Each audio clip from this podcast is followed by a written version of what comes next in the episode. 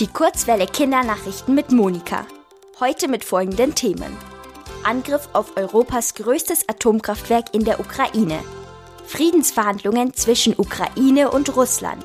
Und deutschlandweite Friedensdemonstrationen von Fridays for Future. Saporischia.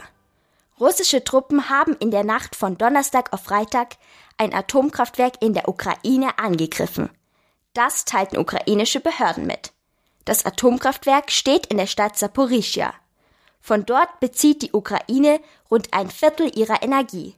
Es ist nicht nur das größte Atomkraftwerk in der Ukraine, sondern in ganz Europa.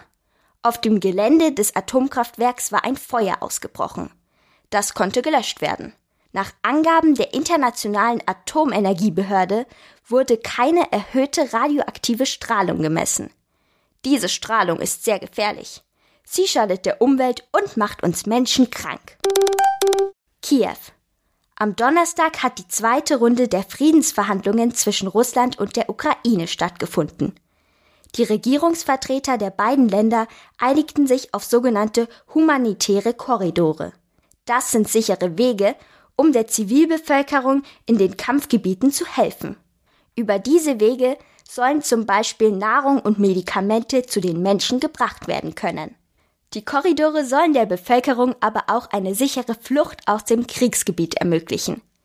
Bisher flüchteten über eine Million Menschen aus der Ukraine. Etwa 5000 davon kamen nach offiziellen Angaben nach Deutschland. Hamburg. Am Donnerstag haben tausende AnhängerInnen von Fridays for Future in ganz Deutschland für den Frieden demonstriert. Sie wollten damit ein Zeichen gegen den Krieg in der Ukraine setzen. Nach Polizeiangaben nahmen in Hamburg rund 20.000 Menschen an der Demonstration teil. Auch in Berlin und München gingen die Menschen auf die Straßen. Die Demonstrierenden forderten schärfere Maßnahmen gegen Russland.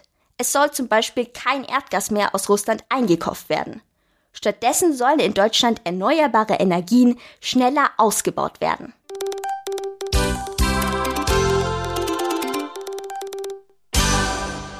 Die gute Nachricht.